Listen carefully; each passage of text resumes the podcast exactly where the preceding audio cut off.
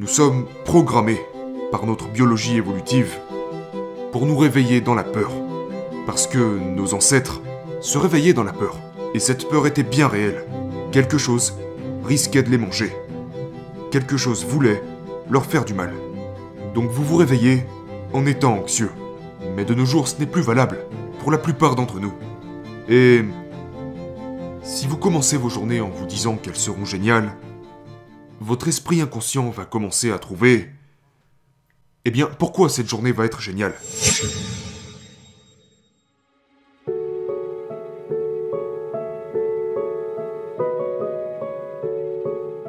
L'esprit provient du cerveau. Si votre cerveau est endommagé, il endommagera votre esprit. Et sans cerveau, vous n'avez pas d'esprit. Maintenant, vous pouvez entraîner votre cerveau de sorte à avoir un esprit plus sain. Mais permettez-moi de vous raconter une histoire, puisque je sais que vous aimez les histoires. Absolument. Euh, il y avait ce couple qui était en thérapie. Et ça a duré trois ans. Ils ont dépensé environ 20 000 dollars. Et à la fin, les thérapeutes les ont lâchés. Ils leur ont même conseillé de divorcer. Et ils étaient très mécontents d'avoir échoué. Donc ils se sont fâchés contre les thérapeutes, et les thérapeutes ont dit Eh bien, nous connaissons un médecin à Costa Mesa en Californie qui s'occupe des personnes aux situations très délicates. Vous devriez aller le voir. Et vous savez, une partie de notre processus consiste à scanner le cerveau des personnes que nous observons. Donc la femme avait un cerveau en assez bonne santé. Le mari avait un cerveau en très mauvaise santé, accompagné d'une très faible activité. Et c'est un cas que nous voyons habituellement chez les personnes atteintes de l'alcoolisme ou de la toxicomanie. Mais dans ses antécédents, il disait qu'il n'avait jamais consommé de drogue et qu'il ne buvait pas non plus. Maintenant, la première chose que vous apprenez chez les toxicomanes, c'est qu'ils mentent. Donc devant sa femme, je demande, est-ce que c'est vrai? Je demande, est-ce que c'est vrai que vous n'avez jamais consommé de drogue ni d'alcool? Et il a répondu, docteur, ce n'est pas ça mon problème. Je n'ai jamais bu et encore moins pris de drogue.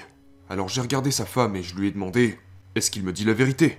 Et elle a dit, oh oui, docteur, il ne boit pas pour autant que je sache. Il n'a jamais consommé de drogue non plus. C'est juste un connard. Pouvez-vous imaginer ça? Mais au fond de moi, je me demandais pourquoi son cerveau était autant endommagé. Et donc j'ai fait défiler les différentes options. Drogue, alcool.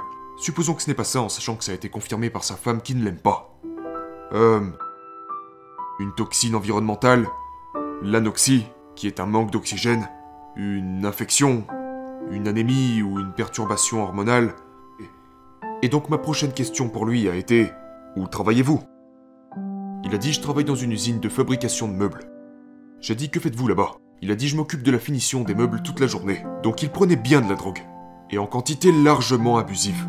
Qui est l'inhalation de solvants organiques. Et donc je lui demande Portez-vous un masque?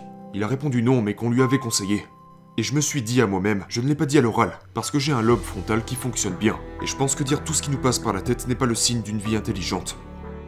Et j'ai regardé sa femme et lui ai demandé à partir de quand a-t-il commencé à devenir un connard. Elle a répondu Que voulez-vous dire? J'ai dit Était-il comme ça quand vous l'aviez épousé? Aviez-vous déjà des problèmes avec lui que vous essayez de résoudre? Elle a dit non.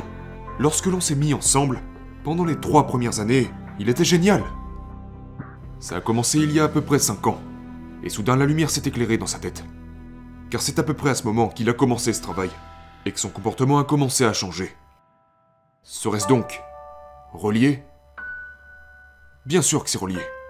Et ceci est la conséquence de ne pas avoir fait d'examen plus tôt. Mais une fois que nous l'avons observé, sa femme a changé, elle était là, genre, voulez-vous dire que dans sa tentative d'être un bon mari, que c'est en allant travailler pour soutenir sa famille qu'il a été empoisonné et qu'il est maintenant malade et méchant Exactement. Nous l'avons donc retiré de son travail et avons travaillé sur la réhabilitation de son cerveau, qui est l'une de mes choses préférées à faire, c'est-à-dire prendre un mauvais cerveau et le rendre meilleur que ce qu'il était.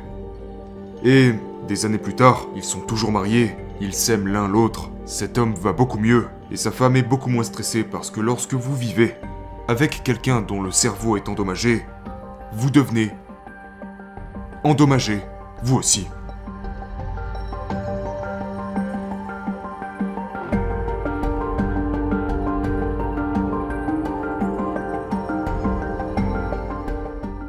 Le seul organe où la taille compte, c'est le cerveau.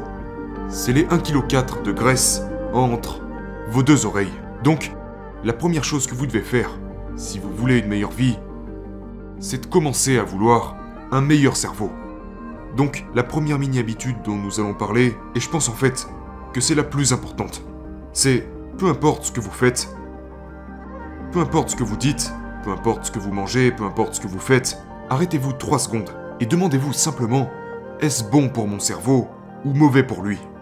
Et si vous pouvez répondre à cette question avec intelligence et amour, parce que vous ne faites pas la bonne chose parce que vous le devez, mais parce que vous vous aimez, et finalement, faire la bonne chose est l'ultime preuve d'amour propre. Euh... Alors ça fonctionnera. Est-ce bon ou mauvais pour mon cerveau? Et si c'est mauvais pour lui, alors je ne fais pas cette chose en question. L'esprit rationnel se développe vraiment à travers l'entraînement de votre cerveau. Entraînez votre esprit pour vous aider, plutôt que pour vous blesser. Parce que la plupart du temps, les gens sont juste brutalisés les pensées qui leur passent par la tête. Vous n'êtes pas obligé de croire toutes les choses stupides qui vous passent par la tête. Et si vous pouvez apprendre à vous dire la vérité, je ne parle pas de pensée positive. Je ne suis pas du tout fan de la pensée positive. La pensée positive, ça serait se dire genre, je peux jouer avec mon téléphone jusqu'à 2h du matin, et ça n'aura aucun impact négatif sur moi le jour suivant. Les gens qui ont un faible niveau d'anxiété vont en prison, et ils meurent jeunes. Les gens qui vivent le plus longtemps sont les gens consciencieux. Ce sont les gens qui se disent la vérité. J'ai des impôts à payer. Je ferais mieux de les payer ou je vais avoir des ennuis. Ou j'ai dit que je me présenterais à 14h. Je me présenterai à 14h. Donc, c'est ça la conscience, qui est d'ailleurs la fonction principale du cortex préfrontal. D'accord? Donc vous devez entretenir correctement votre cerveau. Mais voici une autre mini-habitude à chaque fois que vous vous sentez triste, ou en colère, ou nerveux, ou hors de contrôle, écrivez ce que vous pensez. Et puis, demandez-vous, est-ce la vérité? C'est juste quatre petits mots que, que j'aime beaucoup. Euh, et j'ai un processus dont je parle dans mon livre. Donc, pour une mauvaise pensée comme Aujourd'hui s'annonce difficile, est-ce la vérité? Eh bien, je ne sais pas. Et après ça, la deuxième question à se poser, c'est est-ce catégoriquement la vérité? Non. Donc vous devez apprendre à être discipliné, pour pouvoir ensuite remettre en question vos propres pensées. Une autre technique d'esprit rationnel, c'est de commencer chaque journée en se disant qu'elle sera merveilleuse. Nous sommes programmés par notre biologie évolutive pour nous réveiller dans la peur, parce que nos ancêtres se réveillaient dans la peur.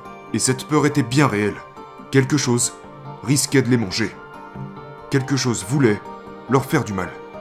Donc vous vous réveillez en étant anxieux. Mais de nos jours, ce n'est plus valable pour la plupart d'entre nous.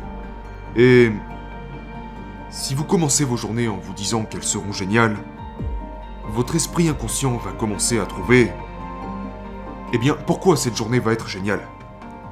Et pour toutes les familles, c'est un super rituel. Hé chérie, cette journée s'annonce magnifique.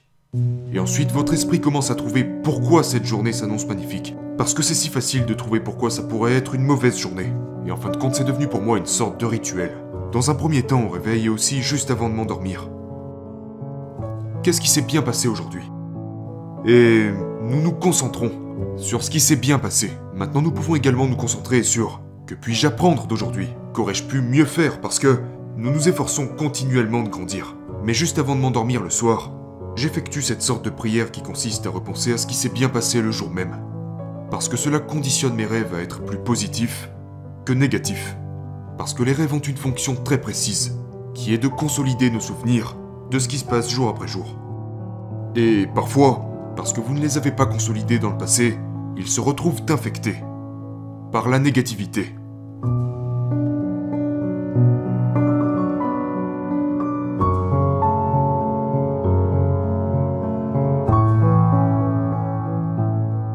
Écrit 13 émissions spéciales de télévision.